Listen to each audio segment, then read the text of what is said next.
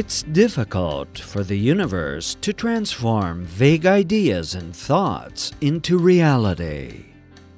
O universo tem dificuldade de transformar ideias e pensamentos vagos em realidade.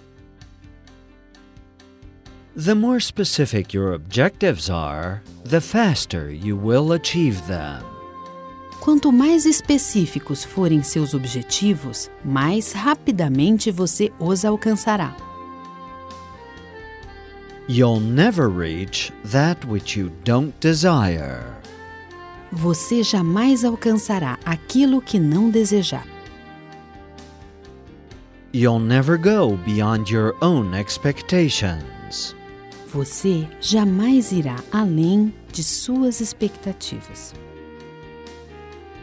Think, ponder, dream about your ideals continually.